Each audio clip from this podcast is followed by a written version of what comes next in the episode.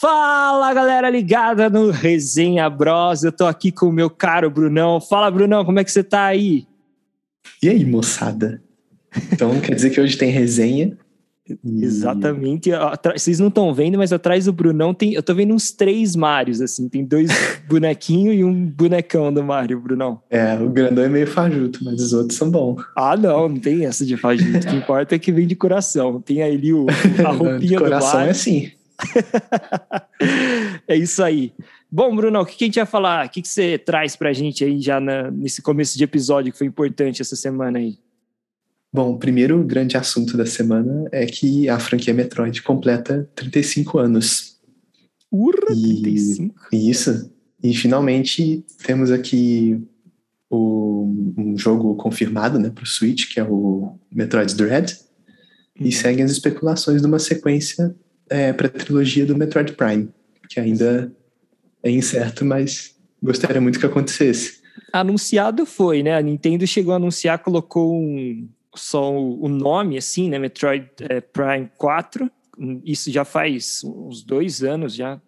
E só que depois teve várias questões aí de desenvolvimento que eles resolveram passar a bola para Retro Studios. Então acabou é, é, que vai ter uma hora vai ter, né? Mas aí ficou na expectativa, a gente fica na expectativa que a gente sabe nada, né? É, foi bem problemático até agora. Mas, mas então desse do que que você é, que que você me diz sobre a, a, a, saga do Metroid aí, a franquia do Metroid? Eu sei que você é um grande fã dessa franquia. Queria que você dissesse um pouco que, qual que é a sua principal lembrança, quais jogos te marcaram, quais jogos você jogou. Isso, isso. Então, a minha grande referência é o Metroid Prime, o primeiro, lá no GameCube, que ele foi lançado em 2002. Eu comecei a jogar em 2003. A era 2D do Metroid é, eu não cheguei a jogar, por conta da minha pouca idade na época. Mas foi uma experiência muito diferente de tudo que eu tinha jogado.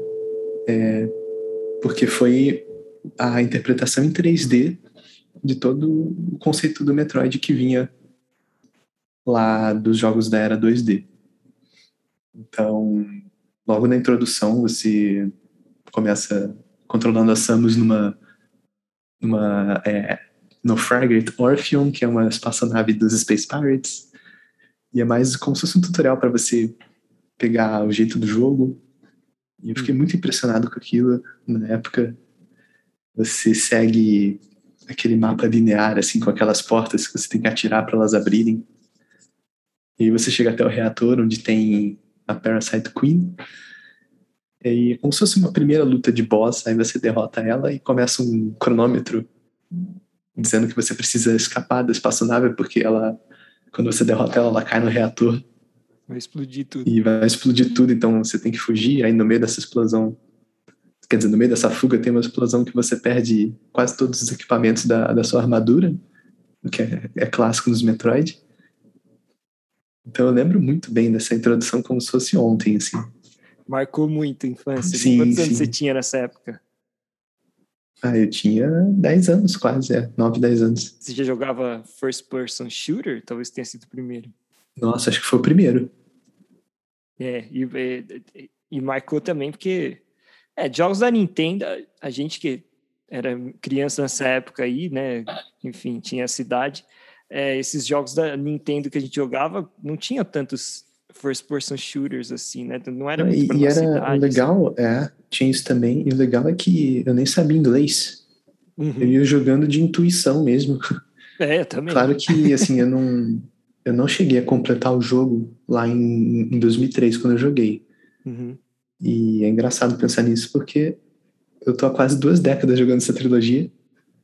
Uhum. Porque faz alguns anos eu tava jogando o Metroid Prime no Hyper Mode. Sim. E eu avancei até a penúltima luta, que é contra o Meta Ridley. E eu não consegui ganhar, então eu fico parado lá até, até hoje. é difícil, né? Mesmo depois Então, de tantos anos. Se você pensar o quanto que rendeu esses jogos para mim. E é legal que ele tem essa mistura do, do FPS com um jogo de aventura, como se fosse um, jogo da, da franquia Zelda. Você vai pegando os equipamentos e você consegue explorar mais o mapa. Então, às vezes, você passa por uma determinada sala no mapa que você não consegue progredir para todas as portas, porque você não consegue abrir elas. Às vezes, falta um, um beam que o seu canhão não atira, ou você precisa das Space Boots para pular mais alto, ou do Grapple Beam para segurar num gancho, esse tipo de coisa.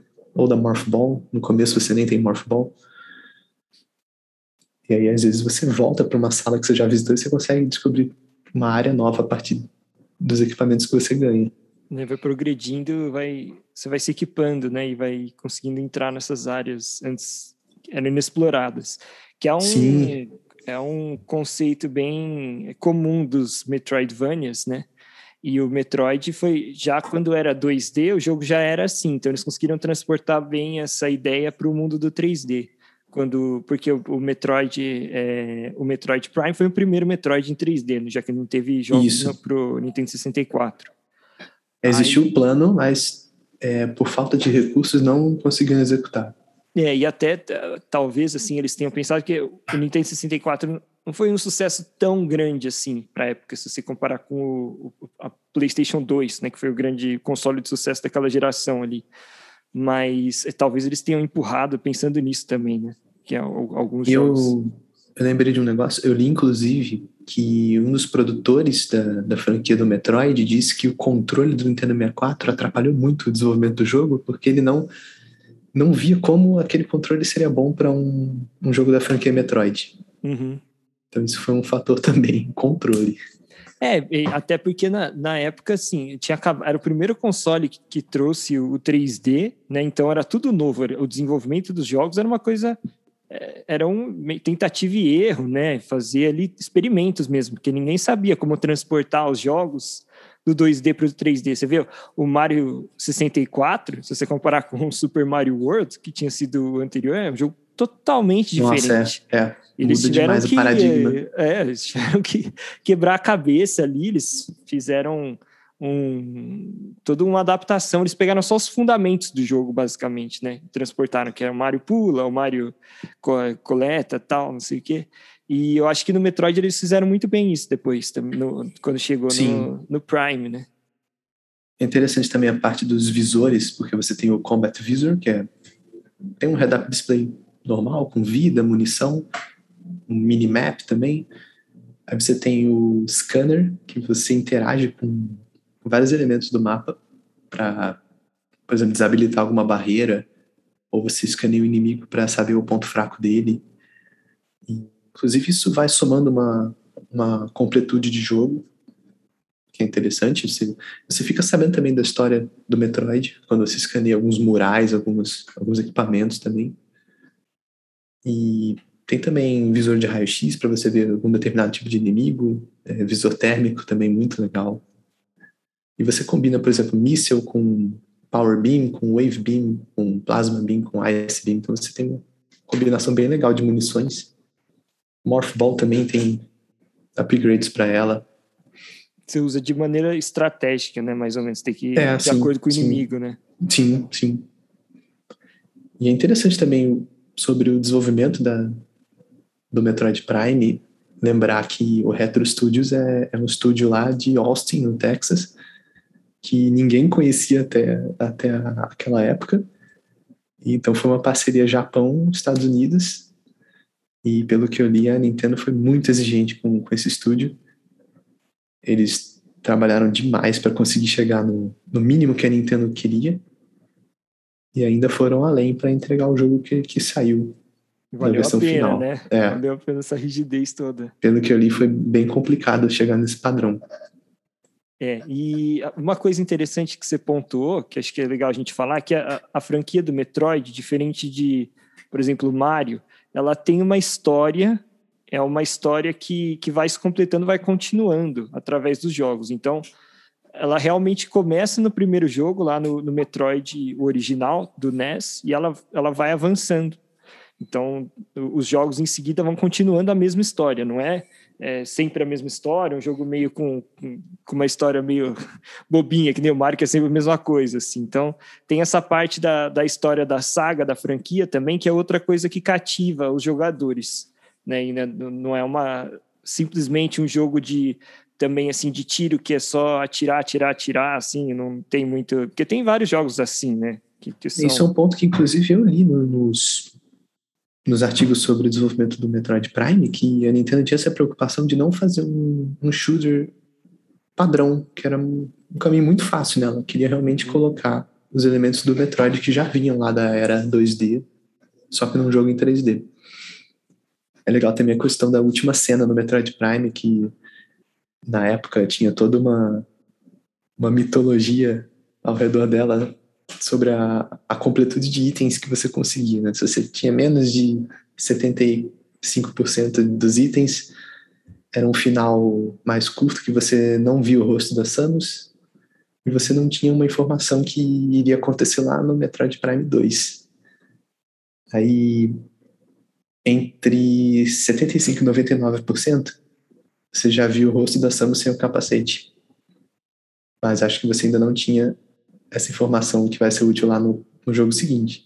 Uhum. E com 100% dos itens, você via Samus sem o capacete e você via que a armadura que você usou na luta contra o Metroid Prime, ela se desintegra e ela eventualmente vira a Dark Samus que você vai é, perseguir no, no jogo seguinte. Então fica essa transição aí para quem é, se dedicou a conseguir 100% dos itens, tem uma informação a mais para o próximo jogo, que é bem interessante. Toda uma mística, né, em volta do jogo. E interessante isso porque na, naquela época que não tinha, a gente não tinha compartilhamento de vídeo tão fácil que nem hoje, que a gente tem na internet, então você basicamente tinha que fazer isso para ver, né? Tinha que zerar Era o aquela jogo. coisa que você, você ouvia ia... falar que é. algum amigo seu tinha um amigo que conseguiu chegar no 100%. E ninguém né? sabia se era verdade ou se era. Pois é, ninguém... se era só história de alguém aí contando. Mas, é, de qualquer forma, e você tá animado para o Metroid Dread, Brunão? Porque eu achei interessante perguntar isso, porque é, você jogou os jogos de Metroid 3D, né? Os Prime. Vamos dizer assim. Sim, você, sim. jogou o Other M também ou não? Não, esse não, não tive. Que, eu tive é... um amigo meu jogou e disse que era, era legal, mas não estava no mesmo nível do Prime, eu acabei sim. desistindo, né? É, porque é, é, esse também era 3D, mas um pouco diferente, né? Não era em primeira pessoa. É, ele tinha um, ele tinha um, acho que ele era misturado, tinha algumas ações que eram em primeira pessoa, outras eram em terceira pessoa. Uhum. Mas ele é. não foi um jogo muito aclamado, não, pela não, comunidade não Metroid. O pessoal não gostou muito, não. Mas é, os, eu pergunto porque o Metroid Dread, ele é um jogo de Metroid novo, né? E, só que ele é 2D, né? Então eu não sei, eu é, perguntei mesmo para saber se você tem interesse para entender, porque acho que tem muita gente da nossa geração que só jogou os jogos de Metroid Prime. Sim. Não, eu tenho interesse sim, eu quero comprar o jogo. É claro que o que eu aguardo mais é uma sequência à linha Prime, mas eu acho que se a Nintendo decidiu voltar com essa franquia, é, vale a pena verificar, porque no final das contas, o último jogo foi lançado no Wii. Uhum. A, o Metroid Prime 3 Corruption. Sim. A, Teve o, o Trilogy depois, mas são os mesmos jogos, só que aprimorados, né? Eu até comentei no. Acho que no episódio anterior eu comentei um pouco. E eu foquei muito aqui em falar no Metroid Prime 1, mas é para não me estender demais, porque o, o 2 e o 3 também seguem a mesma ideia e eles têm muita qualidade também. Exatamente. Então todos os três são jogos que valem a pena ser jogados. É, e a trilogia foi muito bem-vinda, né, quando ela foi lançada, justamente porque os jogos ali tinham uma continuidade. Agora, é interessante porque eu acho que a Nintendo, eu estou pensando aqui agora, que ela, ela pensou, porque assim, o, apesar dos jogos Metroid serem uma das principais franquias da Nintendo, a Nintendo sempre tratou, sempre fez muitos jogos, ela não, não é tão. Ela nunca vendeu tão bem quanto outras franquias. E eu, não sei, e eu não sei se foi um pouco. Tem vários, é, vários argumentos que a gente pode levantar, várias teorias, né? Tem gente que fala que, por exemplo, o melhor jogo, muita gente considera Metroid Prime e o Metroid Prime 2 eram jogos pro, pro Nintendo GameCube, que era um console que não vendeu tanto. Aí o Prime 3, que poderia ter vendido um pouco mais, era pro Wii, que talvez não tenha cativado tanto o público. É, que tivesse é, é, um público mais familiar, né? Então nem sempre pode ter pegado ali gente que, que quisesse jogar o, um first person shooter. Mas e agora tem muita gente que fala e aposta que esse Metroid Dread vai ser o jogo de maior sucesso da história da franquia. Eu até vejo bastante embasamento nisso. E eu acho que é interessante porque a, a Nintendo voltar com o, o jogo do Metroid em 2D porque eu acho que também não deixa de ser uma estratégia deles de talvez querer angariar algumas pessoas. Que, por exemplo, eu sou um cara que não gosto, que não jogo muito jogos em, em primeira pessoa first person shooter, né? Mas eu jogo muitos jogos de, de Metroidvania. E eu também era, sou de uma geração que eu não peguei o, o Metroid do Super NES, do NES, né? Não tinha também para o Game Boy Advance na época. Então, acaba que vai ser uma das primeiras experiências. Agora que na verdade, que eles anunciaram o Metroid Dread, eu comecei a jogar alguns antigos só para testar, porque na Nintendo Switch Online tem o, o Metroid 1, Metroid 2, né, para quem, quem assina, e o Super Metroid, do Super NES. Daí eu comecei a jogar para entender um pouco mais da, da franquia tal. E, mas eu acho que não deixa de ser uma estratégia para tentar trazer gente nova para essa franquia, porque é, o Metroid como o gênero de plataforma 2D é um gênero mais acessível, tem mais gente, é menos intimidador, vamos dizer assim, porque é um pouco mais simples. É, isso pode fazer com que pessoas que nem eu, eu vou, eu tenho certeza que eu vou jogar o que eu estou muito animado por esse Metroid Dread, quero muito jogar. Aí a partir se, se, eu achar muito bom, ficar muito com hype muito alto, aí quando lançar o Prime, talvez eu, eu tenha que pegar também, né, Bruno? Sim, eu acho que seria bem legal a Nintendo continuar com os dois estilos de Metroid, o Metroid 2D e o Metroid 3D da linha Prime. Seria o perfeito. Aí, se lançasse, vamos supor, lançasse um de cada por geração de console, seria maravilhoso. E que é, que é o que ela mais ou aqui. menos faz com o, com o Mario também, né? É. O Mario, ela não, ela, ela, quando o Mario fez a transição para o 3D, teve o Super Mario 64, o Super Mario Sunshine, aí no Wii ela já lançou o Mario Galaxy e os jogos de Mario 2D, o New Super Mario Bros, New Super Mario Bros 2. Então, ela, ela entendeu que existia espaço para os dois tipos de jogos, que ela só teria a ganhar com isso, que são estilos diferentes, mesmo personagem e tal, mas que eles podem é, conviver né, ao mesmo tempo, não, não necessariamente eles são jogos iguais. A franquia Metroid, no geral, ela vende bem pouco pro padrão da Nintendo, até comparando com franquias menores.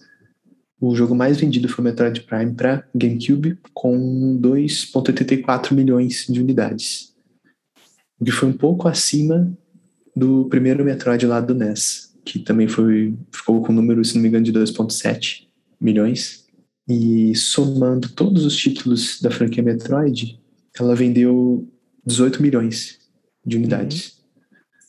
Se você comparar, por exemplo, com a franquia Kirby, vendeu 36 milhões, franquia Yoshi 20 milhões, franquia Luigi's Mansion 20 milhões também. É. E olha que o Luigi's Mansion é um bom ponto aí que você pegou. Tem três jogos só. É, é muito mais recente também. é muito mais recente, só tem três, não, não tem mais nenhum, assim, tem um spin-off, não tem nada. Teve um jogo pro GameCube, um pro Nintendo 3DS e agora um pro Nintendo Switch né? E o Metroid teve, teve um monte de vários jogos para portáteis, para consoles de, de casa, enfim. Então, realmente impressiona. Mas eu acho que esse Metroid Dread vai, vai dar uma, uma vendida boa e vai aumentar essa, esse número de vendas total. Até porque os jogos do Nintendo Switch vendem muito bem. Se a gente for ver, eu tô com os jogos mais vendidos do Nintendo Switch abertos aqui. É, por exemplo, você falou que o mais vendido foi o Metroid Prime, vendeu 2,80 e pouco, não é? Milhões? Isso, isso. Para você ver aqui, ó, um jogo que vendeu mais do que isso no, no Nintendo Switch foi o One to Switch. o One to Switch é um jogo que é, foi uma tentativa aí meio de sei lá, de Wii Sports, assim, aqueles jogos mais família que a Nintendo lança para mostrar Sim. a funcionalidade do Joy-Con. Só que assim, esse jogo, ele foi muito mal recebido. Ele tem uma nota de 58 no Metacritic. Então, assim, é um, é um jogo, é, em termos de qualidade mesmo, ele é bem insignificante. Oh, outro que vendeu mais é o Clubhouse Games, que é uma coletânea de jogos de casa, assim, é Ludo, Dama, Xadrez. É, eu tô vendo aqui. 3,14. 14 milhões. Então, assim, se esses jogos podem vender essa quantidade no Nintendo Switch, é, na verdade isso mostra quanto que o Switch vende de jogos, né? Porque até jogos, assim, que a gente não esperaria vender tanto, eles vendem muito. É, eu acho que vai, vai, eu acho que vai superar facilmente essa marca do Metroid Prime do GameCube, porque o Switch é um console de mais sucesso. Uhum. É, e ele e, tá... e, por exemplo, para quem tem o Switch, vamos supor, a pessoa tem já alguns jogos que ela gosta muito, porque os jogos são muito bons, de fato. Então, fica um, uma expectativa maior para o lançamento, mesmo que alguém não tenha jogado os Metroids anteriores. Exatamente. E eu acho que essa questão também do Metroid Dread eu acho que vai, vai trazer muita gente para jogar, porque eu acho que tem muita gente que nem eu e você que não pegamos a época do Metroid 2D e que agora vê a oportunidade de jogar um, um jogo de Metroid 2D pela primeira vez, praticamente. É, eu tenho curiosidade, sim. Né? E, e, você já conhecia a franquia, já tinha interesse e nunca tinha jogado um, um Metroid 2D porque simplesmente não tinha. Para não dizer assim que não teve nenhum, teve o remake que foi no 3DS, Metroid Samus Return, mas ele é um remake, né? Ele, ele é, aí é, por exemplo, para mim é um console que eu não tive, então isso seria Também, mais um é. problema. sim, exatamente. Então vai ser, vai ter muita gente que, eu acho que tem muita gente que tem o Nintendo Switch que nunca jogou um jogo de Metroid 2D. Vai ser uma oportunidade bacana aí. Eu até e peguei. O Metroid Dread está em pré-venda, correto? Exatamente, vai lançar em agora. Porque eu tinha lido que ele, ele já vendeu mais do que lançamentos como o Skyward Sword HD, o Mario Golf para Switch, Pokémon Brilliant Diamond ou Shining Pearl, uhum. é um jogo aí da Marvel, é Marvel's Guardians of the Galaxy, Sim. Far Cry 6, Madden NFL 22 e Halo Infinite.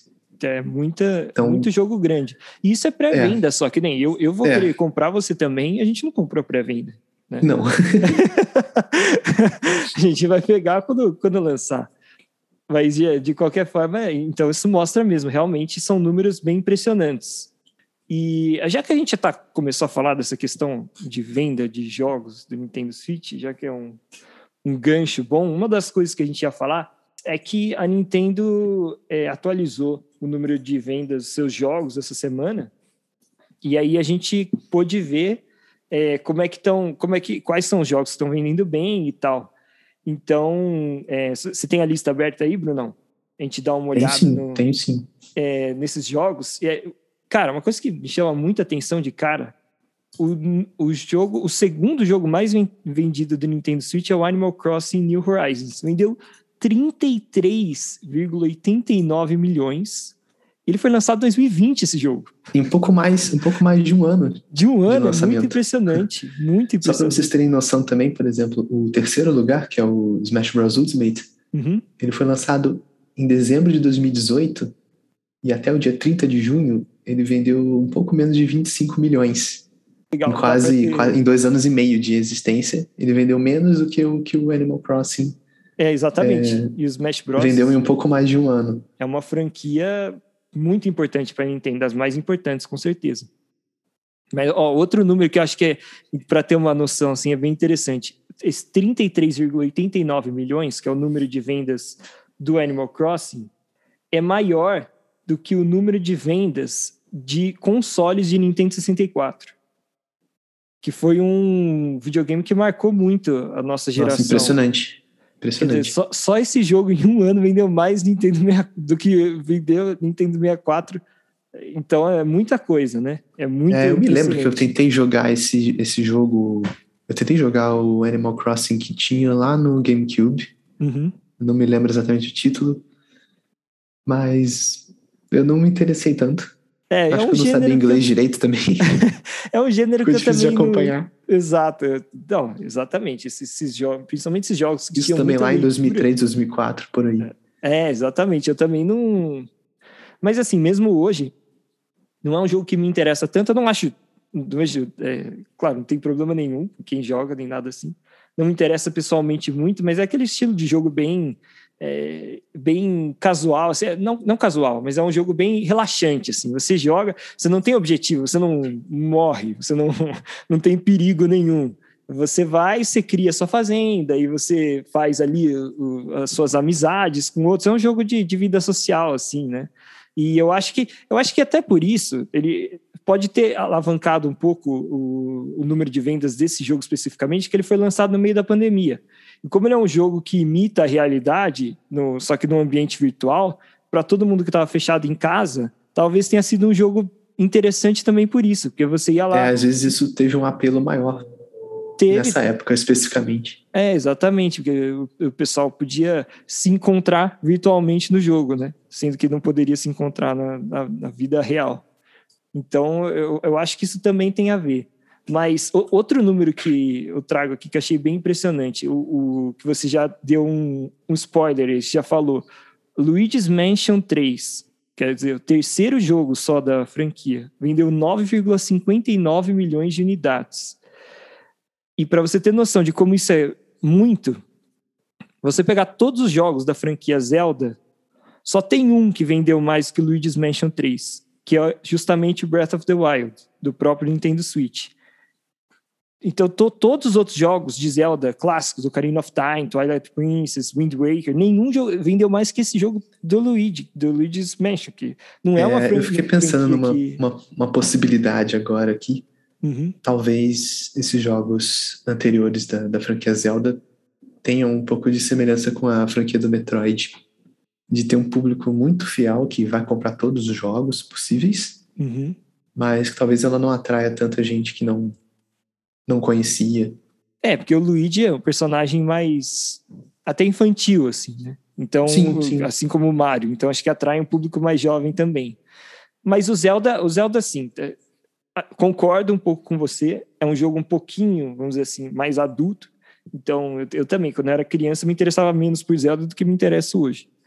E, mas, por outro lado, até que, por exemplo, o Twilight Princess é um jogo que vendeu bastante. Não é pouco. Ele vendeu, acho que, se eu não me engano, 7 milhões. Eu tenho aberto aqui. Ele vendeu. Não, 8,69 milhões. É bastante já. Não é pouca coisa. Sim, sim. Só que o, o Luigi's Mansion 3 vendeu um pouco mais do que isso. Acho que isso diz mais sobre o Luigi's Mansion do que sobre o Zelda em si.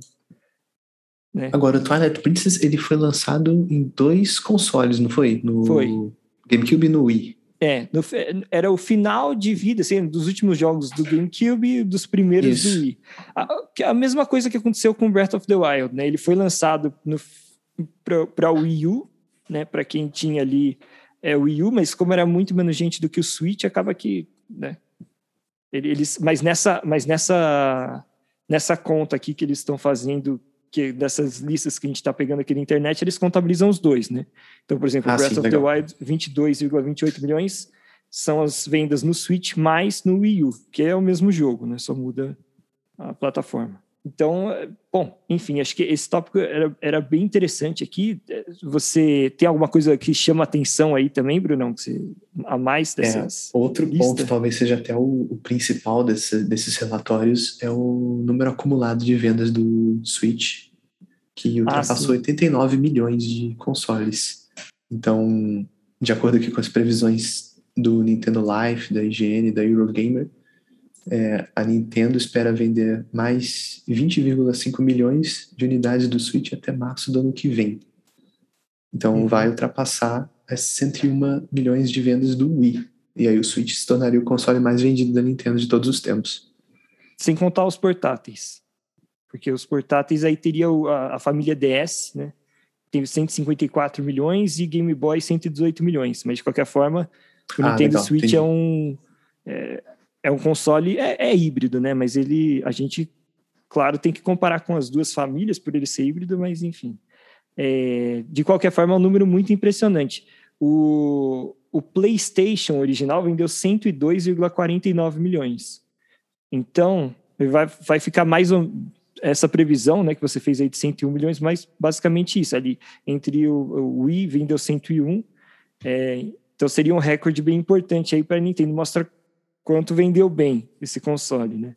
E quanto está vendendo. É, se bem. se concretizar, em março do ano que vem, o Switch chegaria a 109,5 milhões de unidades. É, então.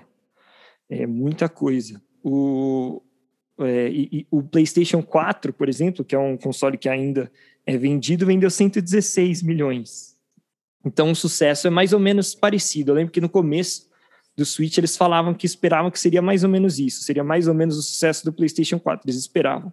É claro que tem várias coisas que aumentam ou diminuem esse número de vendas, né? Os, os consoles concorrentes e, enfim, várias variáveis Sim, que podem... Os lançamentos. Os lançamentos.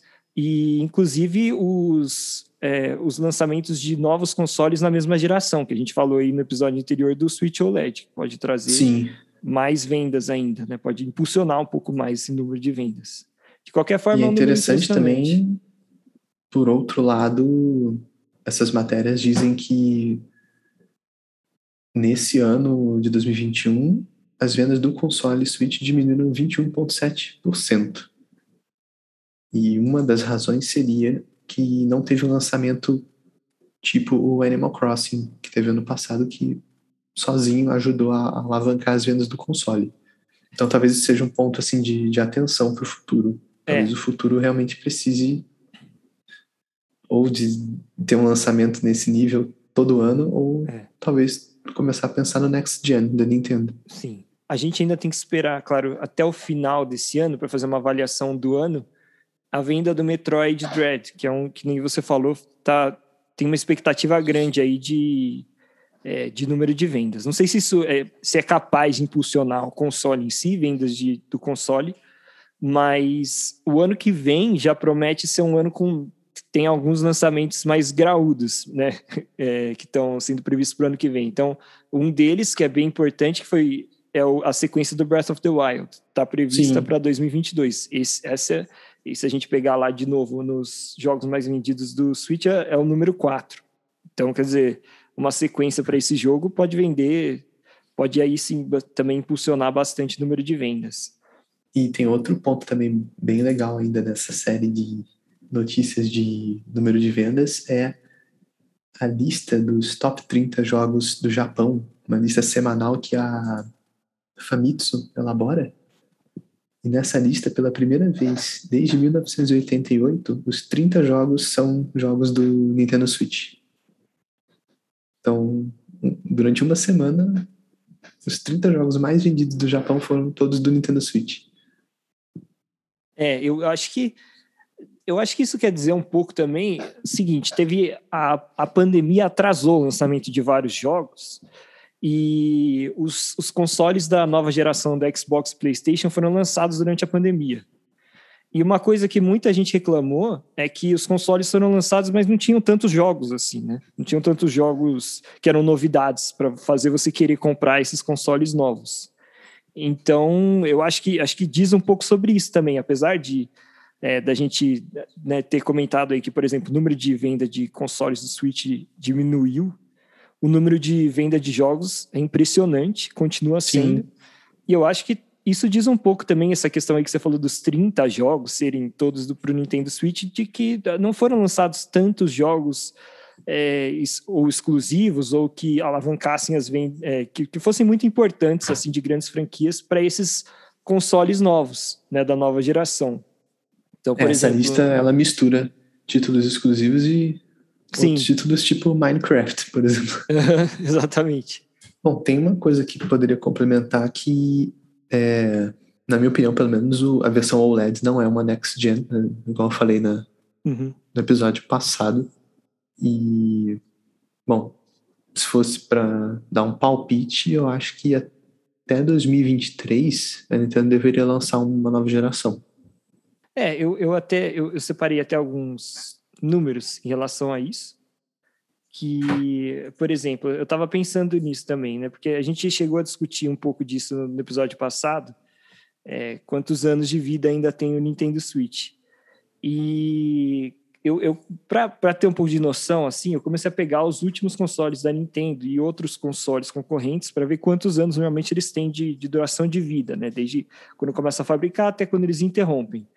Então, por exemplo, o Wii, que foi o último console da Nintendo, de console de casa, né, não portátil, que fez um sucesso relativo, porque se a gente for pegar com o Wii U, não faz tanto sentido a gente comparar, porque apesar de ter sido o, o console é, prévio, né, anterior ao Switch, ele não fez sucesso. Então a Nintendo meio que acabou o ciclo dele, interrompeu antes do que era sim, previsto. Do, do esperado, sim. Do esperado.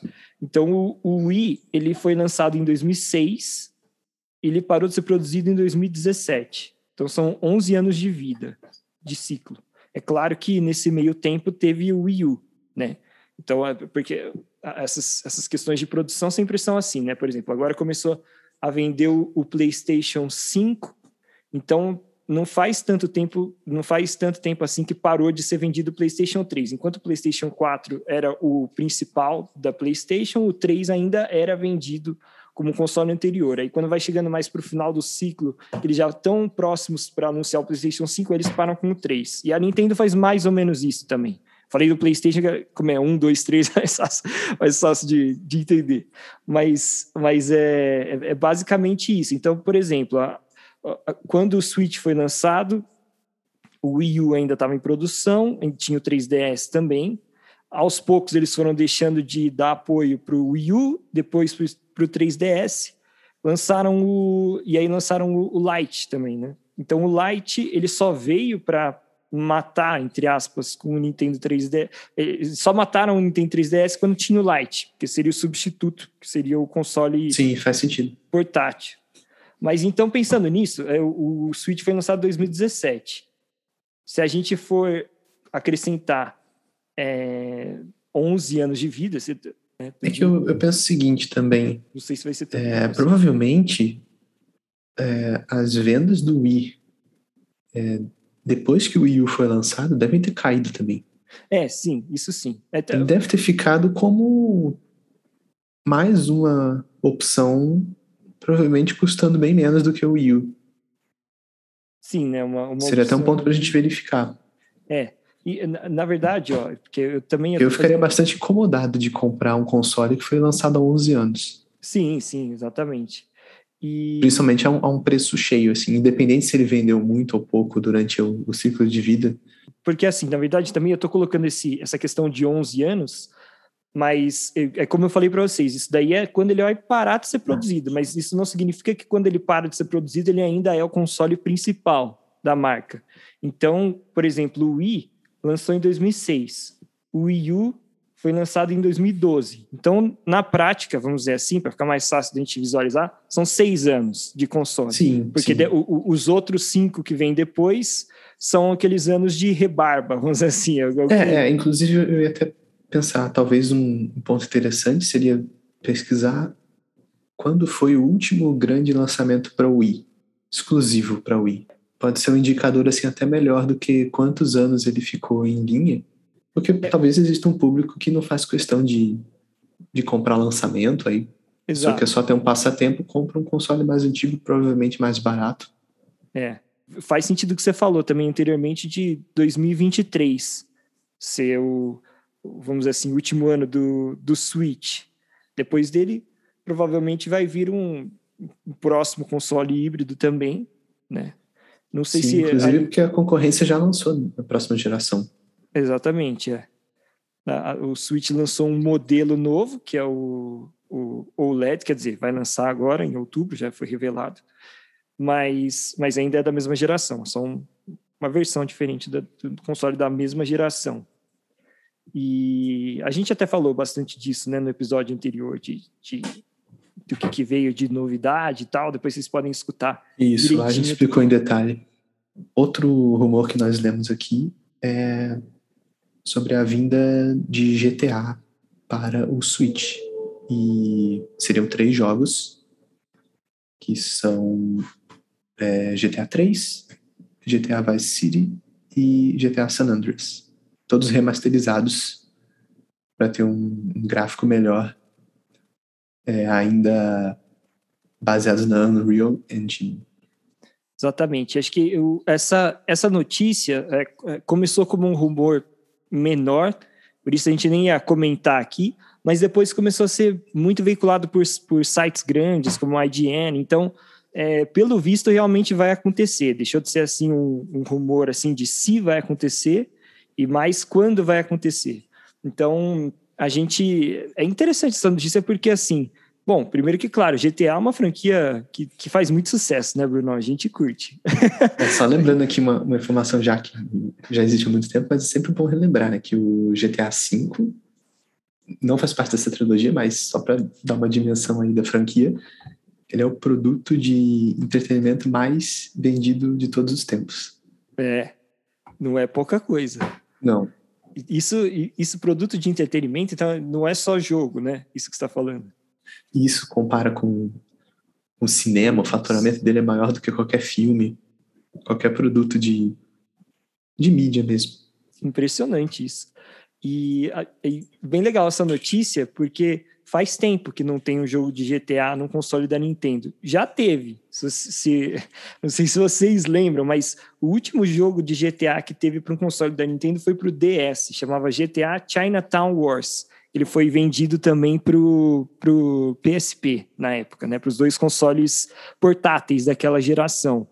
É, então faz muito tempo, e era um jogo completamente diferente. Era aquele jogo GTA estilos os mais antigos, né? Os GTAs mais antigos eles eram top-down perspective, assim, né? Visto de cima. Que até se você se interessa, é, um, é, é, bem interessante esse gênero, assim, que imita, que imita não, né? Que, que nem o GTA antigo, que é top-down. Tem um jogo no Nintendo Switch para se vocês curtem esse tipo de jogo que chama American Fugitive. Para ser sincero, eu não joguei, mas ele é bem esse estilo. Ele imita eh, esses GTAs antigões. Mas o legal é que está vindo, então, essa trilogia de GTA para o Nintendo Switch. São três jogos que são da geração do PlayStation 2, então faz sentido eles serem remasterizados para HD, porque eles nunca foram lançados em algum console que, que tinha HD, né? E, e, e, vai, ser, vai ser legal, claro, para a gente ter pela primeira vez um jogo em GTA realmente 3D rodando num console da Nintendo. E, pra, e só para é, também, acho que faltou eu acrescentar aqui que ele não vai ser lançado só para o Switch, né? Esse rumor é que ele, ele, essa trilogia vai vir para o Switch também, mas ela vai vir para os outros consoles, Xbox, PlayStation e inclusive também para PC e mobile. É a ideia da Rockstar. E a Rockstar já vinha flertando com a possibilidade de trazer outros jogos para o Nintendo Switch, porque ela, ela, já tinha, já tem um jogo da Rockstar que é vendido para o Nintendo Switch, que é o LA Noir, que é um jogo também meio estilo né, GTA, assim, mas é um pouquinho mais linear, que se passa antigamente, acho que década de 50. E é né, um jogo mais de, de máfia, assim. Mas, de qualquer forma, já era um, um indicativo de que isso poderia acontecer, e é um indicativo de que realmente isso vai acontecer, né? Essa trilogia do, do GTA vai vir para o Switch. Eu estou bem animado para essa trilogia, Bruno, porque, para ser sincero, eu não joguei esses jogos. Eu não tinha PlayStation nessa época, eu tinha GameCube. É, eu também não. E, e são jogos antigões, mas tem aquele espírito GTA que é bem divertido. Sim, né? sim. Eu, eu joguei só o 4 e o 5 no PC mesmo. No sim. console eu nunca joguei GTA. Você, você curtiu, né? Demais, os dois. O 5 é. eu joguei mais, porque no 4 eu tinha uma máquina pior ali naquela época, eu acabei jogando menos por causa disso. Mas o 5, 5 é bom demais. Inclusive, eu tava no gameplay dele ainda, faz poucos meses, tava jogando de novo. Vale muito a pena. É muito bom, né? O jogo é incrível. Acho que uma coisa que.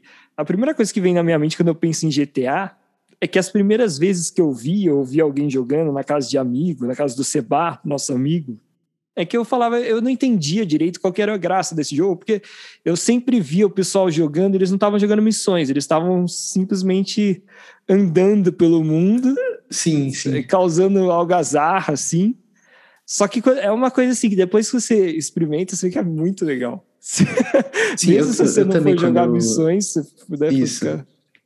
Quando eu assistia os amigos jogando, eu também ficava com essa impressão, mas aí quando eu fui jogar e eu seguia a campaign, o single player mesmo, normal, as missões são muito legais. São, são muito legais. E fora, fora a parte online, que eu nunca joguei, mas tem muita gente que gosta do GTA Online. Eu acho que o GTA, ele tem, ele tem um pouco do que... Eu já ouvi bastante gente falando sobre o Breath of the Wild. É, é como se o ambiente que você tá tanto no Breath of the Wild quanto no, no GTA, é como se ele fosse um, um, personagem em si. Porque é tudo você consegue interagir naquele mundo. Então isso acaba sendo interessante. É, sim, é, sim. O Breath of the Wild é um jogo que é muito assim também. Você se perder no jogo, encontrar coisas novas, descobrir, é parte do jogo em si. É, Isso. Pode não ser uma coisa tão objetiva quanto tem que fazer tal missão, ir do ponto A ao ponto B, proteger tal pessoa, enfim, fazer o roubo, como tem várias missões em vários jogos, mas não é por isso que não é muito divertido, muito pelo contrário, é bem, bem legal esse tipo de experiência de open world games, quando o, o mundo aberto é bem feito, né, e rico sim, em detalhes. Sim. É, eu penso a mesma coisa no The Witcher 3 também. Também. Essa questão da, da imersão com o ambiente é muito, muito bem feito nele. E, que, e é outro jogo que foi pro Switch, né? Que era um jogo Sim, que era meio, é meio inesperado, assim, de, de ir pro pois é. Switch foi. Então é legal a gente ter essa notícia aí desses jogos clássicos de GTA também vindo pro Nintendo Switch. Só uma, um, um parênteses que eu queria colocar aqui, é que eu acho que deve ter uma questão que vem à mente quando você fala, pô, GTA no Switch, será que ele vai rodar bem, né? Como é que vai ficar o jogo? E é, é, é claro, esses jogos são bem antigos, né? O Bruno já pontuou aí, não são jogos, não é o GTA V que tá vindo pro Nintendo Switch, é o GTA 3, Vice City e San Andreas. Mas, e acho que uma coisa que vale pontuar, eu, eu, um jogo que eu tenho no meu Nintendo Switch é o Saints Row The Third.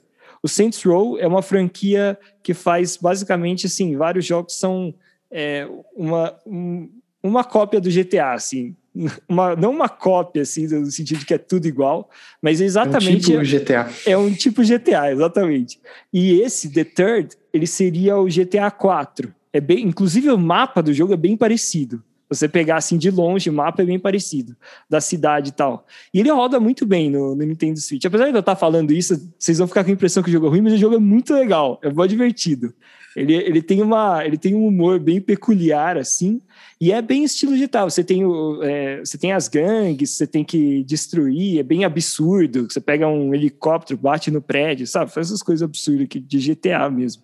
Sim, mas, sim. mas o que eu queria comentar é que ele é um jogo que seria equivalente ao GTA 4, não 3, e ele roda muito bem no Switch. Ele não, eu nunca tive problema de lag, de frames. É claro que tem algumas texturas que são meio. Se você olha de perto, por exemplo, você tem aqueles prédios que você entra no jogo, aqueles são prédios que tem o um molde todo. Mas você tem aqueles prédios que são só de fachada, de cenário, você olha bem de perto, é uma parede reta, não tem relevo nenhum. E aquela, sabe, aquele é bem. A, a, a textura ali, você vê que o desenho é bem precário já para os dias de hoje, envelheceu bem mal. Mas, de qualquer forma, o jogo roda muito bem. E eu acho que isso que é o mais importante. Por exemplo, mesmo você comparar com Breath of the Wild, que eu sempre coloco como comparação, que tem Korok Forest, que dá uma, uns lags ali quando você está naquele lugar, não tem isso. No, é, ali é aquela parte triste. Nesse jogo Saints Row. Então, eu acho que se for bem feito, vai rodar bem sim. Esses jogos vão rodar bem, não vão ter muito problema no Switch. Outro assunto aí, já que a gente está falando de jogos né, que vão vir para o Switch, temos uma, tivemos uma notícia essa semana que na semana que vem, no dia 18 de agosto, vai ter uma, uma apresentação da Pokémon, da Pokémon Company, para os jogos novos de Pokémon que vão vir para o Switch. Lembrando que a Pokémon ela faz as apresentações dela separadas da Nintendo, então por isso que quando tem Nintendo Direct ou Indie World não tem jogo de Pokémon. E esse vai ser na semana que vem essa apresentação e eles vão, na verdade, eles vão falar sobre três jogos que já foram anunciados, que são o Pokémon Brilliant Diamond e Shining Pearl, que são é, remakes, na verdade, em HD, né, e também, claro, com um visual todo novo dos do Pokémon Diamond e Pearl, que eram jogos para o Nintendo DS, e o jogo que é mais esperado, que que tá todo mundo falando, que é o Pokémon Arceus. Eu não sei se é assim que fala, mas é, é, é mais Eu ou menos. É Arceus, sei. Arceu. Tipo Arceu, seu tio Arceu. Então, então esse jogo o pessoal está esperando mais porque ele não é um jogo de uma fórmula, vamos dizer assim, é um pouquinho diferente dos jogos tradicionais de Pokémon. Ele vai ser um jogo, para quem viu o trailer, já o teaser, eles falando sobre esse jogo foi anunciado no começo de 2021 ele vai ser um jogo mundo aberto de Pokémon. Então, é, você vai ver os Pokémons como se eles fossem animais da natureza mesmo. E aí você joga. A gente ainda não tem muita é, informação sobre como que você vai capturar os Pokémons, mas ao que tudo indica também não vai ser é, é, turn-based RPG, que nem normalmente é o Pokémon tradicional, né? De, sim, sim. De, de um, um, um, monstrinho contra o outro. Vai ser mais estilo Pokémon GO, que você joga Pokébola, tenta pegar, que, que é mais parecido com o, o, o desenho do Pokémon, para quem assistiu o anime. Era assim. E, na verdade, esse Pokémon Arceus é, é, ele imita mais o que seria o que a gente vê quando a gente assiste o filme de Pokémon ou um anime de Pokémon. Do, do, dos tradicionais lá com Ash. Né, Brunão? Você é, lembra, né, Brunão? Saudade, lembro. é, inclusive, eu tô bem desatualizado em Pokémon, porque eu, eu ainda tô com a expectativa de jogar o novo Pokémon Snap para Switch. Eu nem, nem tava sabendo desses lançamentos. Esse, esse, o Snap é o, é o mais. É, é, eu acho que Cara, apesar de a gente ser da época do Pokémon, eu, você, os nossos amigos, o Pokémon Snap é o que a gente tem mais memórias, né? Que é um spin-off. É muito diferente, assim, não tinha nada a ver é. com os outros. Ele eu, não tem eu nada a ver. Do, eu jogava no Game Boy Color, eu tinha o, o Yellow e o Gold, se eu não me engano, e uhum. o Pokémon Snap não tinha nada a ver com aquilo, né? Não, é um, é um jogo de first person shooter é, on de, rail. De foto, é. É, só que, só que o chute, no, no caso, não é você atirar, você chuta é foto, não tirar foto. Era muito legal, um jogo relaxante, assim, era bonitinho. Você descobria pokémons novos. E realmente, tem o Pokémon Snap, eu também tô devendo ainda. Não, não peguei o Pokémon Snap, mas eu tenho vontade de, de não, pegar. Eu fiquei assim, curioso, assim. sim. É um joguinho, é esses jogos que nem Animal Crossing, mais relaxante, assim. Você vai ficar estressado, jogar o controle na TV porque você não tirou a foto do Pikachu, entendeu? Pois é. Mas, eu fico só pensando no Smash Online. Das coisas é. que acontecem que dão vontade de pegar o Pro Controller e jogar no chão com tudo. pra quem não sabe, o Bruno é muito viciado no Smash. Então ele joga negócio, bagulho é sério. E quando eu jogo é, não, Eu não vejo a hora de voltar no presencial, porque o online é uma tristeza. a gente tenta tudo, cabo, é. tenta qualquer coisa, mas Depende muito da outra pessoa, então é, a maioria das conexões é bem ruim. Uma outra notícia, Brunão, já que a gente está passando aí por essas notícias mais, é, mais rápidas que aconteci que dessa semana, mas que são relevantes, foi de que a, o diretor da, da Xbox, né, da, da parte do, da Microsoft que é relacionada ao Xbox, que é o Phil Spencer, ele deu uma declaração nessa semana que acabou com alguns rumores de que o Xbox Game Pass poderia ir para o Nintendo Switch. Porque é o seguinte, o para quem, claro, né, vocês acompanham mais o, a Nintendo, mas a, a Xbox tem um plano de jogos que chama Xbox Game Pass. Você paga mensalmente um valor e aí você tem direito a uma biblioteca de jogos online. Então, seria mais ou menos um estilo de, de venda de Netflix, né? Que você paga todo mês, tem acesso a uma biblioteca grande de conteúdo. E a Xbox tem isso e tem feito bastante sucesso. Tem sido um dos carros-chefes da Xbox nesses últimos anos, o tal do Game Pass. E como a Nintendo e a Microsoft têm é, estreitado relações nesses últimos tempos, exemplo que o Brunão sabe bem, o Banjo-Kazooie, que, que apareceu no, no Smash Bros. Ultimate, né? É um personagem Sim. da Microsoft. Eles, eles que cederam para a Nintendo poder usar o personagem no jogo. E muitos outros exemplos. Tem o Minecraft, que era um jogo exclusivo né, de PC e Xbox, veio para o Nintendo Switch. Então eles têm várias, tiveram vários é, acontecimentos recentes que mostraram uma parceria grande entre a Nintendo e a Microsoft. E por conta disso, muita gente especulava que seria possível o Game Pass vir para o Switch né? Você poder assinar esse serviço para jogar os jogos é, da biblioteca do Game Pass no Switch e seria via cloud, né? Porque o Switch não tem capacidade para rodar todos esses jogos é, por conta da capacidade dele menor que os consoles de última geração.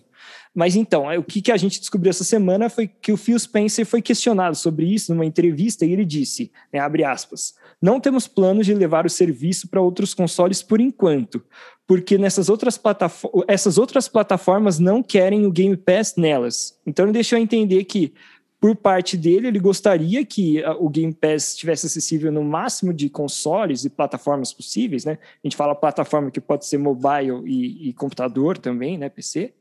Mas ele deixou aí a entender que não que, que, que é mais uma questão assim de talvez é, PlayStation e Nintendo terem um pouco de medo de abrir, né? Que, achando que vai acabar roubando um mercado deles que é importante. Porque se a gente for pensar, faz sentido porque a Nintendo vive da venda dos próprios jogos, né?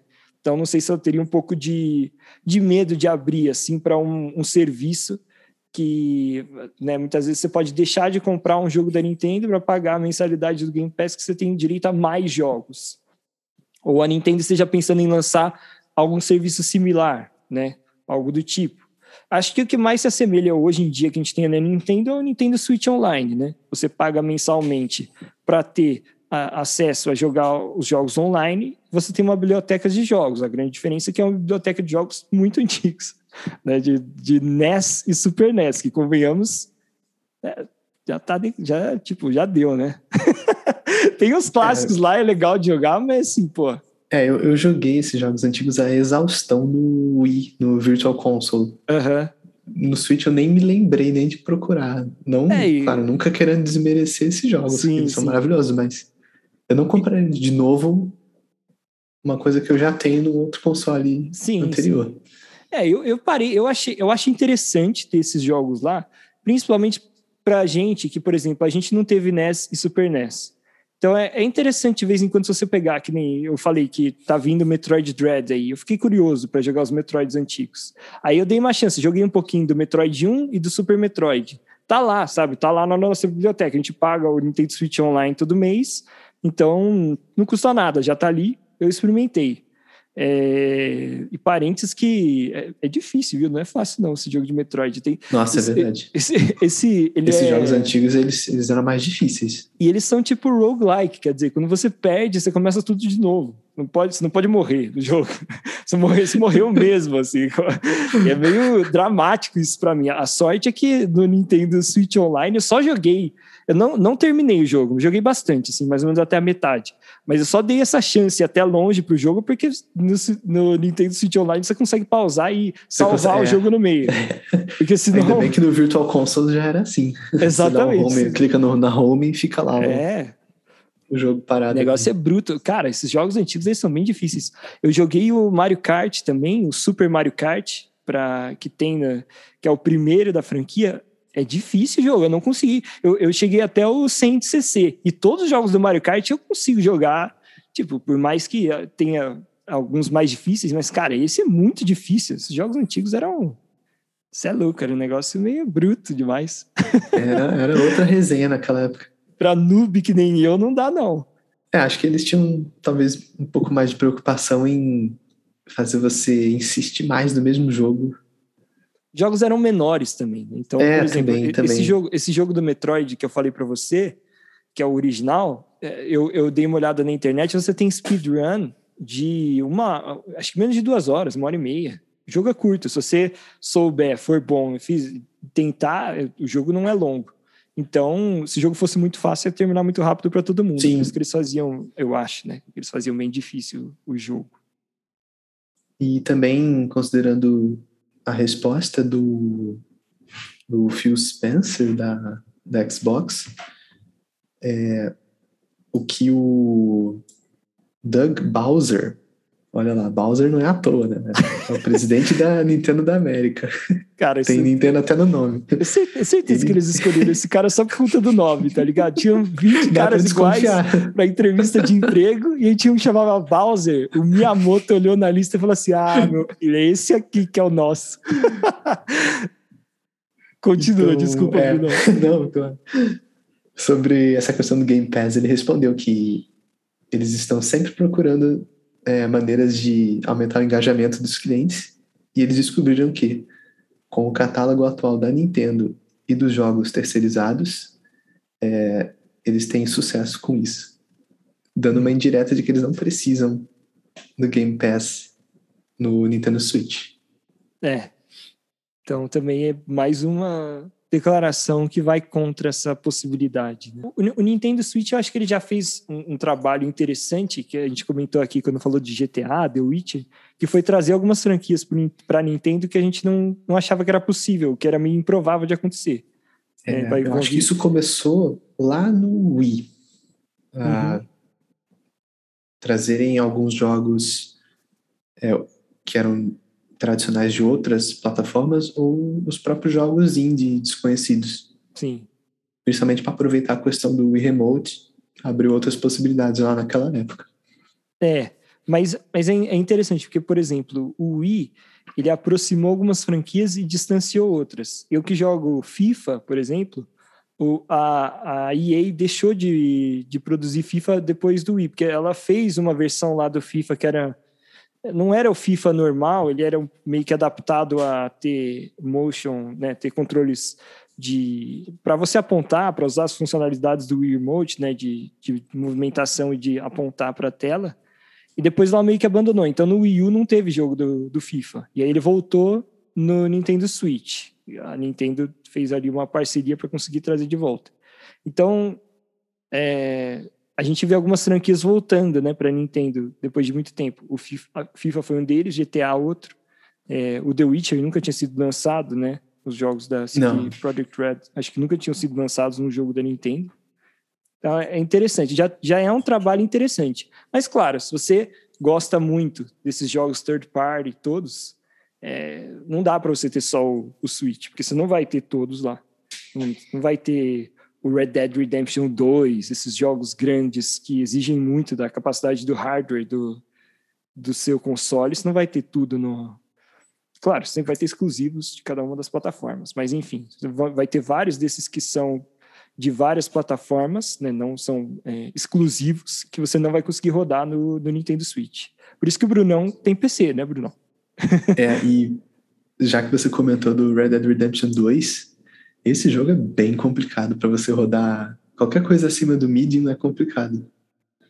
É um jogo que exige demais. Exige demais mesmo. Eu lembro que fazendo os, os ajustes de, de gráfico, tem um efeito de textura de árvores que eu, eu descobri o impacto dele assim por acaso. Eu tava vendo que quando eu aproximava de alguma floresta, a frame rate caía muito. Aí eu comecei a desligar algumas coisas individualmente. Uhum. E quando eu desliguei esse efeito, é, a frame rate subiu uns 20 frames por segundo dentro das florestas. Nossa. Um item, um item de gráfico. E Doido. basicamente o que ele faz, ele em vez de ele ter só uma, uma textura na, no tronco das árvores, ele cria é, como se fossem ranhuras assim tridimensionais uhum. para realmente parecer um tronco que tem aquelas. Sim. Tipo, aquele relevo assim diferente. Regularidades, assim, né? Isso. Então só isso já causava um impacto monstruoso, assim, na, na performance do jogo. São jogos que eles são feitos já pensando em exigir ao máximo, né, do, do que qualquer capacidade de hardware consegue rodar. Isso, e também pensando é, alguém que, que compra o jogo alguns anos depois tem ainda um gráfico muito bom para talvez jogar no máximo com hardware que, que vai ser lançado no futuro. É, já, às vezes é pensando no, nem no hardware sim, sim. atual, né, mas no que está por vir. Outro assunto bem relevante dessa semana, que vou aqui comentar com o Brunão agora e com vocês, é claro, foi que a Nintendo fez uma apresentação de Indie World, ou seja, os jogos indie que vão vir para o Nintendo Switch aí no futuro. Então, é, eu já assisti a apresentação, o Brunão está vendo a primeira vez agora comigo e a gente vai fazer aí um comentário, um react de, do que, que a gente achou de legal aí, que, que tem potencial e o que a gente não tem, tem zero interesse. vamos, vamos, lá, Brunão. Dá aí um, um play para a gente ver o que, que, que, foi o anunciado então. e a gente vai falando para vocês. O Brunão tá, parece que ele tá curtindo aí já o primeiro. Essa música começa meio cyberpunk. o primeiro jogo é, anunciado. É cyberpunk, até que não, não errei tão. tão é, cyberpunk, é isso aí, vamos de cyberpunk com funk. O Brunão já tá curtindo. O primeiro jogo anunciado aí que o Brunão tá comentando foi o Bomb Rush Cyberpunk, que é um 3D platformer, tipo esses jogos que você meio que faz parkour pela cidade e ao mesmo tempo tem skate também. Então, seria de Tony Hawk com é, esses jogos aí que você que o mundo aberto aí 3D é praticamente um playground para você brincar de pular pelas paredes, pelos corrimões, então os corrimãos, enfim, é um jogo bem estiloso, como o Bruno tá vendo aí, pelo menos na minha opinião. Eu achei bem legal esse, esse título aí, eu fiquei bem interessado, gostei da, da proposta e você tá vendo aí, Bruno, que até você pode até fazer grafite na cidade, são Não, É, é, bem, bem diferente, assim, do que eu, eu tô acostumado a ver na Nintendo. E apesar de ser um jogo indie, parece ser um jogo bem produzido, né? Um jogo relativamente complexo, assim. É, eu entendo eu que ele tem aquele gráfico de propósito, né? Mas é sim, interessante, parece uma coisa antiga. Esse, esse segundo jogo é bem fofinho. O segundo jogo que foi anunciado nesse Indie World foi o Toem A Photo Adventure, que o Bruno tá vendo agora aí. Dando essas. Daqui a pouco ele dá a sua opinião sobre esse, esse título. Mas é um jogo em preto e branco, bem fofinho, assim, bem bonitinho, assim, parece bem infantil até o, é, o design dele, com personagens bonitinhos. Ó, tá parecendo um gatinho, mó fofo agora na, na, na apresentação. E ele é um jogo de, de fotografia. Então, quando você, quando você anda pelo cenário do jogo, você vê em terceira pessoa e ele parece um diorama, né? Que nem o, por exemplo, Captain Toad é, Treasure Tracker, que é, são como se fossem dioramas, que são esses cenários bem pequenininhos. E aí, conforme, como ele é um jogo de fotografia, quando você vai tirar uma foto, ele vira meio que, vamos dizer, entre aspas, um Pokémon Snap, que ele vira em primeira pessoa e você tem que tirar foto do, do cenário que está ao seu redor. É um jogo, parece ser um jogo de aventura, assim, eu achei bem, eu achei legalzinho, bem interessante, porque é diferente. Ele é bem bonitinho, então acho é, que. Parece pra... um desenho, assim, o visual dele. Parece um cartoon. E bem é. dos bonitinhos ainda, assim, bem. Qualquer criança pode jogar esse jogo, eu acho, né? e, e aí é um jogo que você. que a sua aventura vai se dando, é, você vai progredindo na história e a aventura tirando fotos para quem pede para você. Você tem missões, vamos dizer assim, que você tem que tirar fotos de coisas específicas. É bem diferentão, assim. Esse tem bem cara de jogo indie mesmo, porque é uma coisa. É até difícil você explicar como é, é esse jogo. Mas depois vocês veem, eu, eu gostei, achei, achei bem é, bonitinho. Pelo que eu vi também, parece que o diálogo é todo por texto, igual o Paper Mario. Uhum, exatamente, né? Igual RPG, vários RPGs. E eu fiquei, bem, eu fiquei curioso para esse jogo. Não sei se eu vou pegar ou não, se eu vou testar, mas eu fiquei curioso, pelo menos. Pelo menos para ver um gameplay depois que ele sair.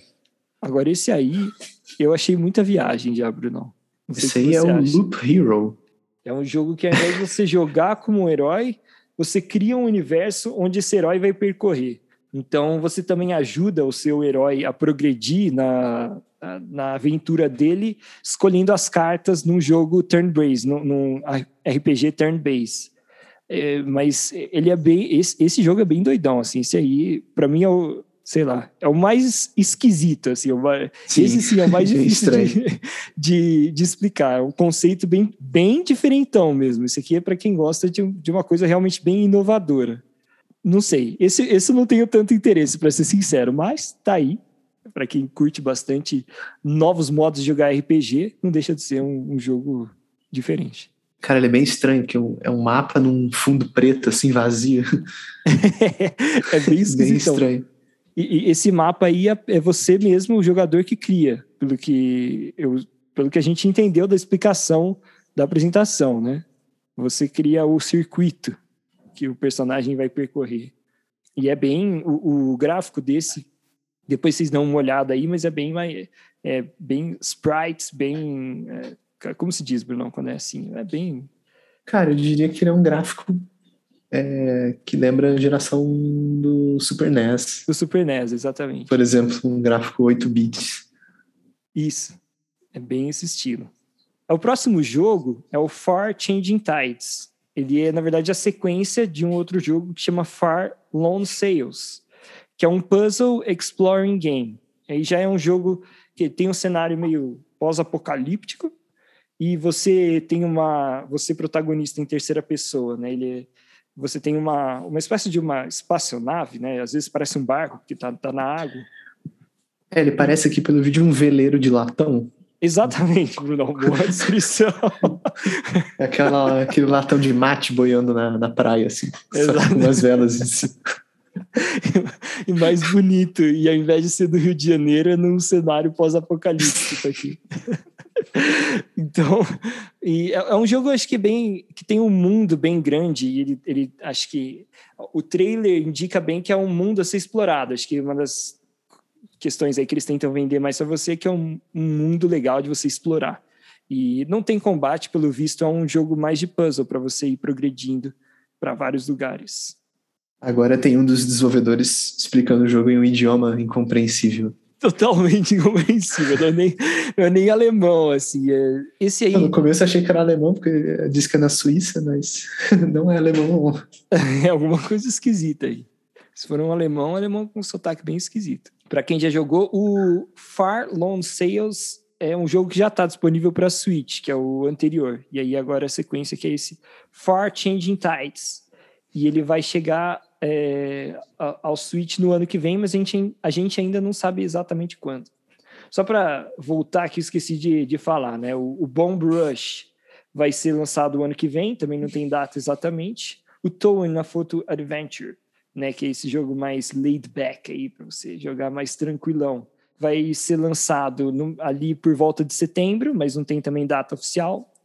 E o Loop Hero, que, que vai, ser, vai ser lançado no Natal. E agora o próximo jogo, Brunão, que é o. Necrobarista Final Pour. Exatamente. que nome, hein? Necrobarista parece necrotério misturando com barista. É. Esse, um cafezinho de defunto, alguma coisa assim. Exatamente. Esse jogo, na verdade, também é uma sequência, é um remake, mas é, também é o Director's Cut. Então, é, não é exatamente uma sequência de um jogo que já teve, mas é, é uma versão nova. E é um. Esse aí é um visual novel, né? Aquele jogo que, na verdade, é um.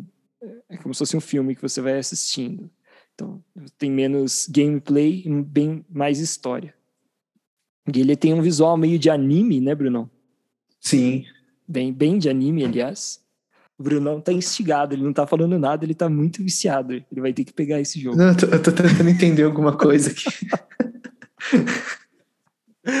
eu tô atrapalhando aqui o Brunão.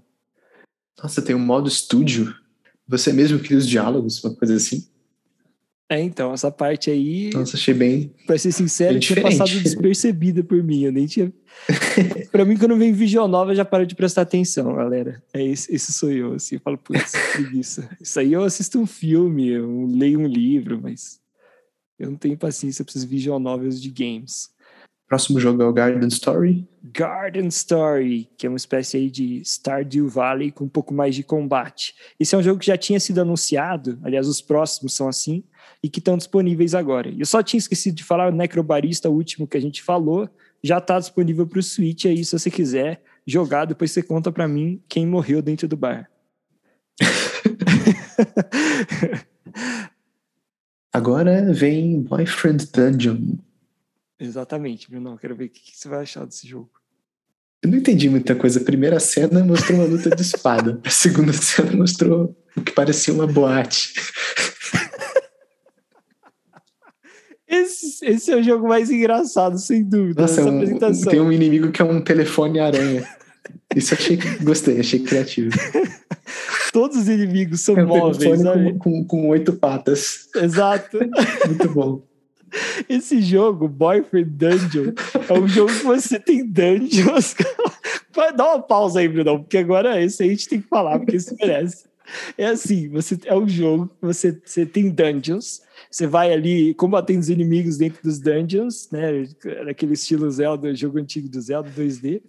E aí, quando você, quando você ganha o dungeon, você arrecada um dinheiro e com esse dinheiro você consegue encontros amorosos para construir relacionamentos. Então, é um jogo que tem como se fosse dois gêneros do mesmo jogo, não está se Que é um jogo dungeon e depois, paralelo a isso, um jogo que nem mais novel, né? Jogo mais é desses de simulação de encontros aí, para quem quer ter um relacionamento com o seu próprio Nintendo Switch.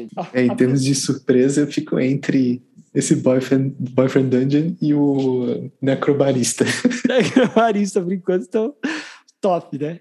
E esse jogo já está disponível, Bruno. Se você quiser jogar para depois me contar Olha, como foi a luta. Se tiver bem barato, eu compro.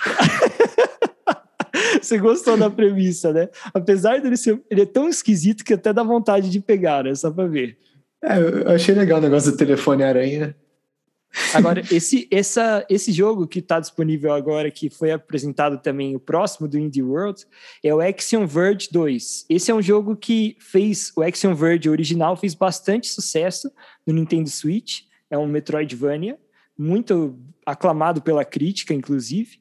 E agora a sequência dele que tá vindo, o Action Verge 2, para os jogos. Agora, Shovel Knight Pocket Dungeon. Exatamente, Bruno. Shovel Knight é aquele platform 2D que fez bastante sucesso aí no Wii U e no Switch, né? Um jogo Nossa, tinha uma cena ali que parecia um Candy Crush, uma coisa desse tipo. Então, eles pegaram o Shovel Knight e fizeram um jogo diferente com ele, porque assim, você pode ver, pô, Shovel Knight, novo, né, uma sequência pro 2D platform do Shovel Knight, mas não, esse aí é um spin-off do jogo, que é diferente, é uma mistura aí de dungeon com puzzle, né, com, com de Candy Crush com dungeon, como disse o Brunão aí você vai poder jogar com 10 personagens diferentes, eles falam multiplayer, online multiplayer, mas enfim, é basicamente isso. É o Shovel Knight, um spin-off, só que agora com um jogo que é meio puzzle, meio dungeon.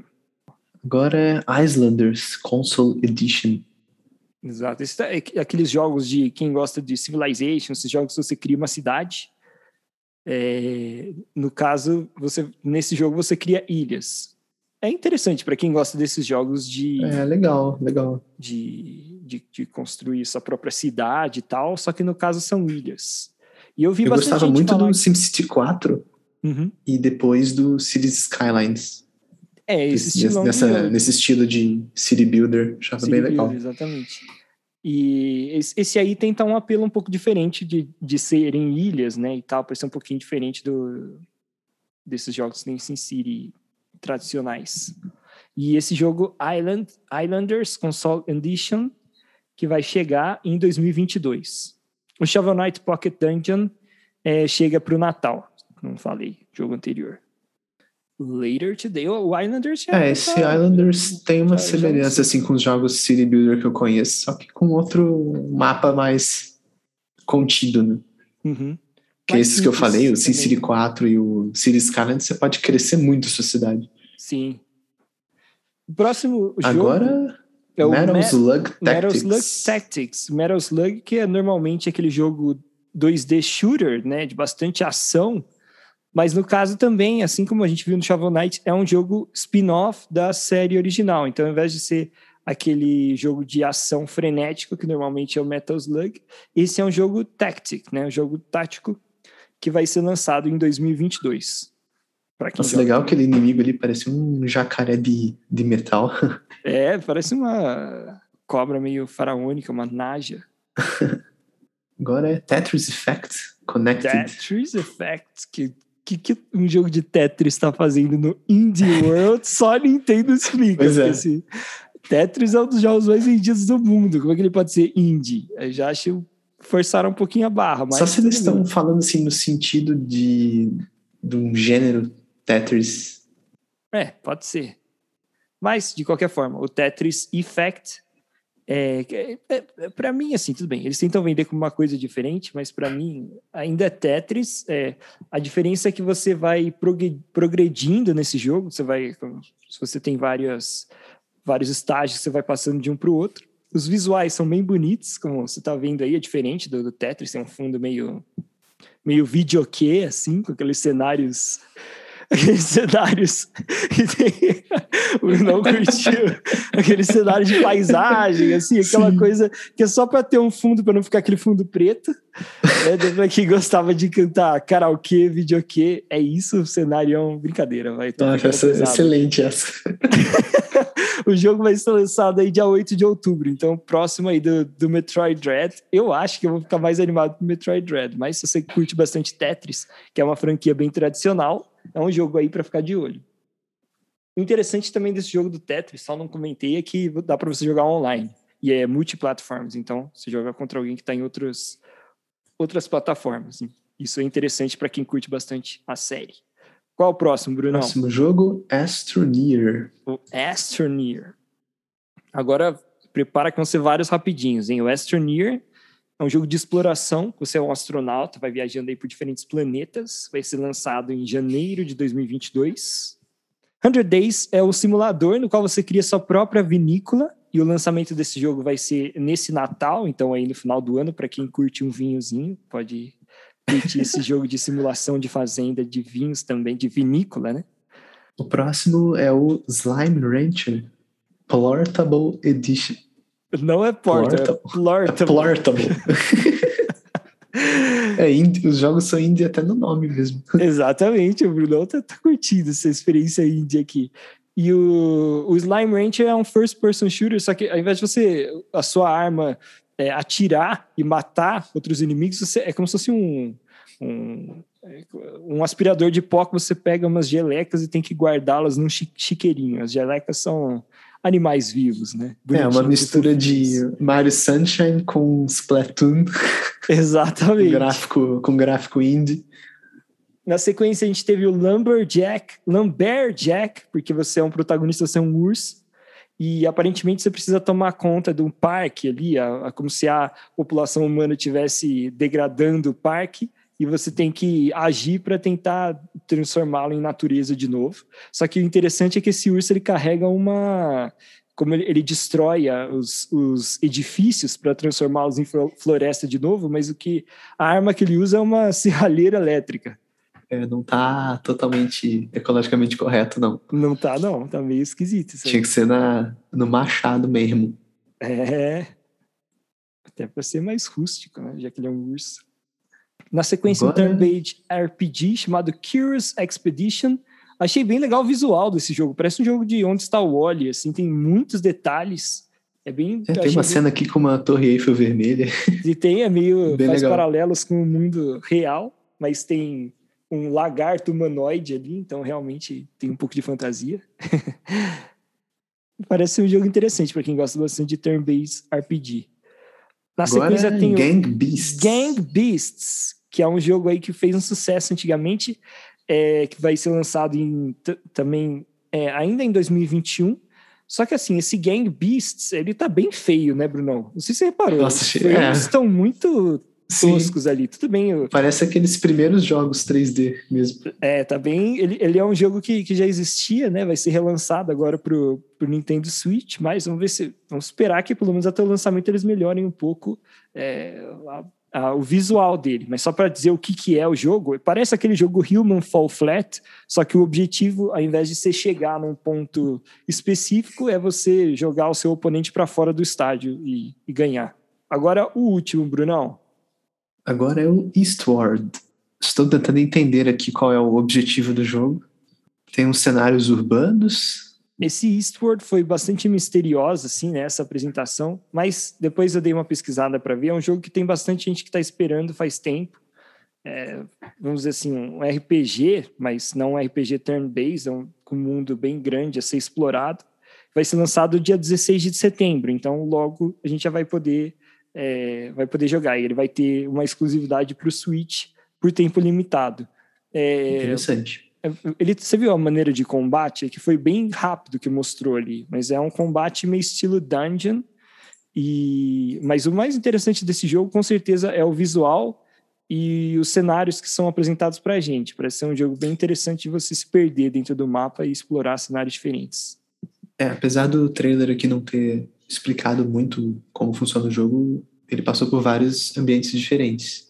É, e deixa, e deixa. Ele é bem misterioso, né? O trailer. Ele não fala muito, mas te deixa um pouco curioso, assim, pra ver o que tá acontecendo. Tem, tem cidade, tem metrô. É, mostrou um, um, cenário também que parece uma floresta. Uhum. Uns inimigos é, robóticos, pareciam. A trilha sonora é legal também. É, a música vai criando uma tensão, parece filme sim, de suspense, sim. né? Ou de terror. Que no sim, final, sim, achei isso. No final do trailer vai subindo aquele. E aí você vai ficando tenso. Mas esse jogo foi o que fechou a apresentação do Indie World. É, pelo visto, a Nintendo está depositando bastante esperança nele. E aí, Brunão, o que, que você achou? Cara, eu acho que é, de coisas mais loucas assim foram uh, Loop Hero, aquela questão de montar o próprio mapa com Exato. aquele gráfico de, de NES, de Super NES. Exatamente. Uh, Necrobarista Final Port. não, não, dá pra entender qual é desse jogo, pode ser qualquer coisa. É um visual novel, né? Mas. E o Boyfriend Dungeon, né? Boyfriend Dungeon, a junção mais improvável de dois gêneros: um sword fighting com como é que se chama esse outro gênero de relacionamentos? Eu não sei também. Não, não sei se tem, nem sei se tem essa categoria. Agora, o Islanders, acho interessante trazer para o Switch um jogo desse, desse tipo. Uhum. Uh, esse último mesmo, esse Eastward, pode ser legal. Uhum. Foi o que revelou menos coisa, eu acho, mas o visual, o combate, o mapa parece interessante.